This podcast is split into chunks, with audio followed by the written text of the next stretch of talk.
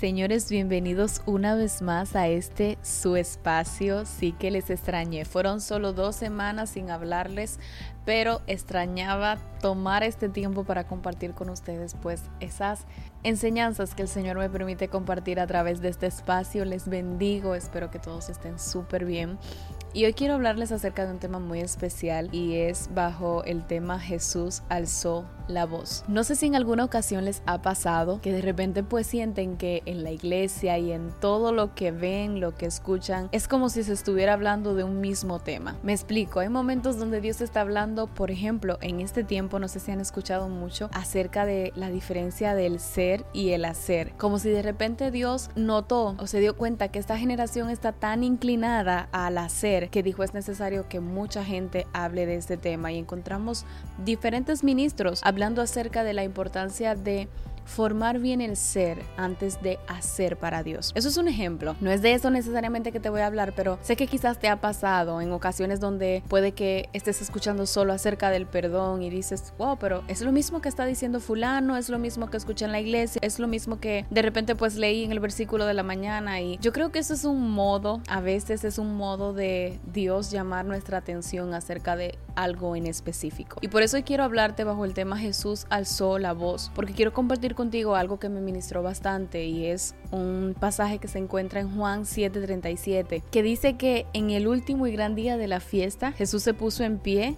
y alzó la voz diciendo, si alguno tiene sed, venga a mí y beba. Te voy a poner en contexto acerca de este texto, valga la redundancia, y es que la parte de en el último y gran día de la fiesta se refería a que en ese tiempo estaban celebrando la fiesta de los tabernáculos. Esta fiesta duraba ocho días específicamente y la costumbre era que durante los primeros siete días se llevaba el agua del estanque de Siloé en una jarra de oro y se derramaba sobre el altar para recordarle a todos los del pueblo el agua que Dios proveyó milagrosamente para un Israel sediento en el desierto. Es decir, esta fiesta duraba ocho días, pero los primeros siete días se trataban de buscar agua en una jarra de oro y derramarla sobre el altar. En el octavo día se dice que no se derramaba el agua, sino que solo se oraba por el agua derramada. Y aquí quiero que prestes mucha atención, porque dice la palabra que Jesús en ese último día fue donde se puso en pie y alzó su voz diciendo,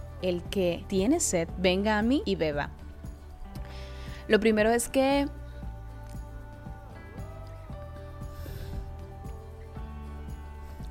Lo primero es que cuando hablamos de que Jesús alzó la voz, no estamos hablando de algo que él hacía de manera común.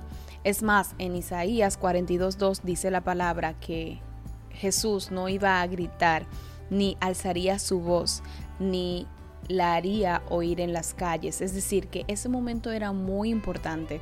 Jesús tenía algo importante que decir y por eso Él alzó la voz. Entonces quiero que veas algo. Cuando el Señor está interesado en que nosotros le demos nuestra atención, puede que Él tenga que, así como lo hizo en, esa ocasión, alzar su voz.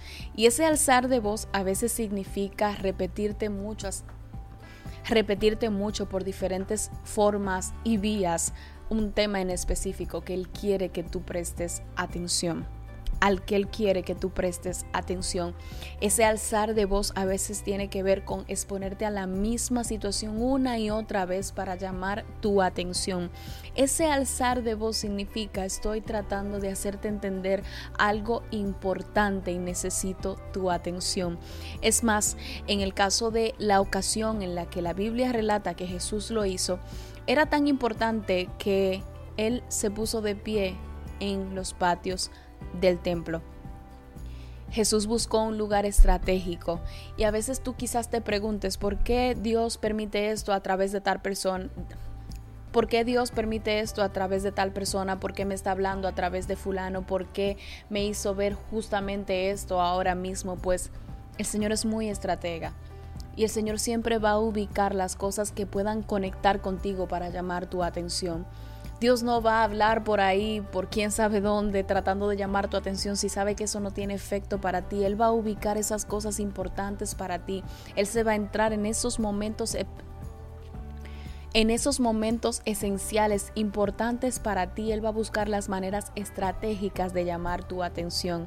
Por eso no te asombres cuando quizás veas a Dios en algo inusual, porque es que en eso que tú crees que es inusual, Dios encontró quizás la forma de llamar tu atención.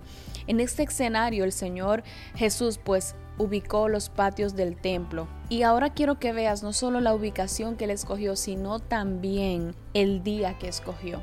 Porque Jesús pudo haber hablado los primeros siete días de la fiesta, pero él esperó el octavo. ¿Sabes por qué? Porque en el octavo no derramaban agua. En el octavo, aparentemente lo que hicieron los siete días ya no, no debía de hacerse, no debía de eh, volver a recordarse el agua, simplemente orar por el agua. Y Jesús dice, este es el momento perfecto, porque es el momento donde ellos creen que ya se acabó el agua. O sea, que ya esa parte pasó. Entonces ahora es mi momento de aclararles a ellos que si hay alguno que tenga sed, puede venir a mí y beber agua. Y también vuelvo a preguntarte, no sé si a ti te ha pasado en algún momento en el que parece ser que ya todo lo que se iba a hacer se hizo, todo lo que eh, debía de agotarse se agotó, todo el escenario pues que el Señor tuvo para hacer ciertas cosas pues ya lo tuvo y no lo hizo, pues el Señor es experto llegando en los momentos indicados. Si no pregunta en qué momento llegó Él a el lugar donde Lázaro había muerto, llegó justo a tiempo, a pesar de que ese justo a tiempo no era el justo a tiempo para los demás. Quizás para los demás él debió de llegar desde el momento en que le avisaron cuando aún Lázaro estaba enfermo, pero para él el momento indicado era después que Lázaro había muerto, porque él tenía sus razones para llegar, porque Jesús no quería en ese momento que se le reconociera como un sanador, sino más bien como alguien que tenía el poder para resucitar. Entonces a veces nosotros queremos que Jesús haga cosas en momentos determinados de nuestras vidas y puede que esa no sea la manifestación de Él que Él quiere que veamos en nosotros. Quizás Él está esperando mostrarse como otra cosa y tú estás empecinado en que Dios llegue en ese momento, pero Él tiene sus momentos para llegar. En este caso Jesús escogió el último día para alzar su voz y decir, si alguno tiene sed, venga y beba. Y es grato ver, es interesante ver cómo no solamente escogió el lugar adecuado, el momento adecuado, sino también el tono adecuado. Dios sabe en qué tonos debe de hablarte, en qué momento necesitas ese jaloncito de oreja o en qué momento necesitas ese pasar de mano en tu espalda. Dios sabe identificar y tú debes de tener una relación lo suficientemente firme con Él para saber en qué tono Él te está hablando y en qué momento debes accionar como Él espera responder en la manera que Él espera, porque cuando Él alza su voz es porque necesita que tú entiendas algo importante y que lo pongas en acción. En ese momento Jesús dijo, si alguno tiene sed, como diciendo, esto es una elección de ustedes. Aunque yo estoy alzando mi voz para llamar su atención, esto es una elección de ustedes. A veces, aunque Jesús está alzando su voz para llamar tu atención, es una elección tuya, tú decidir si vas a accionar en base a eso que Él te está diciendo que hagas.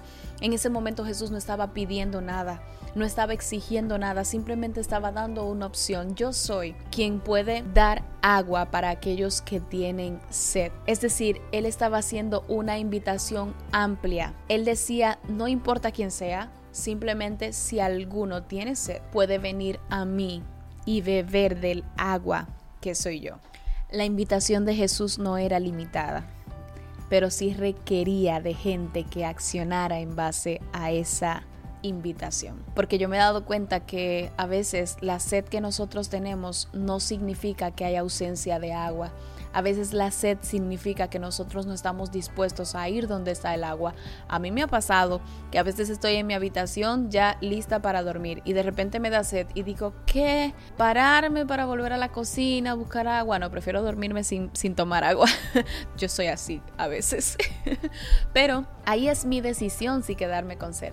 No es ausencia de agua, es falta de decisión.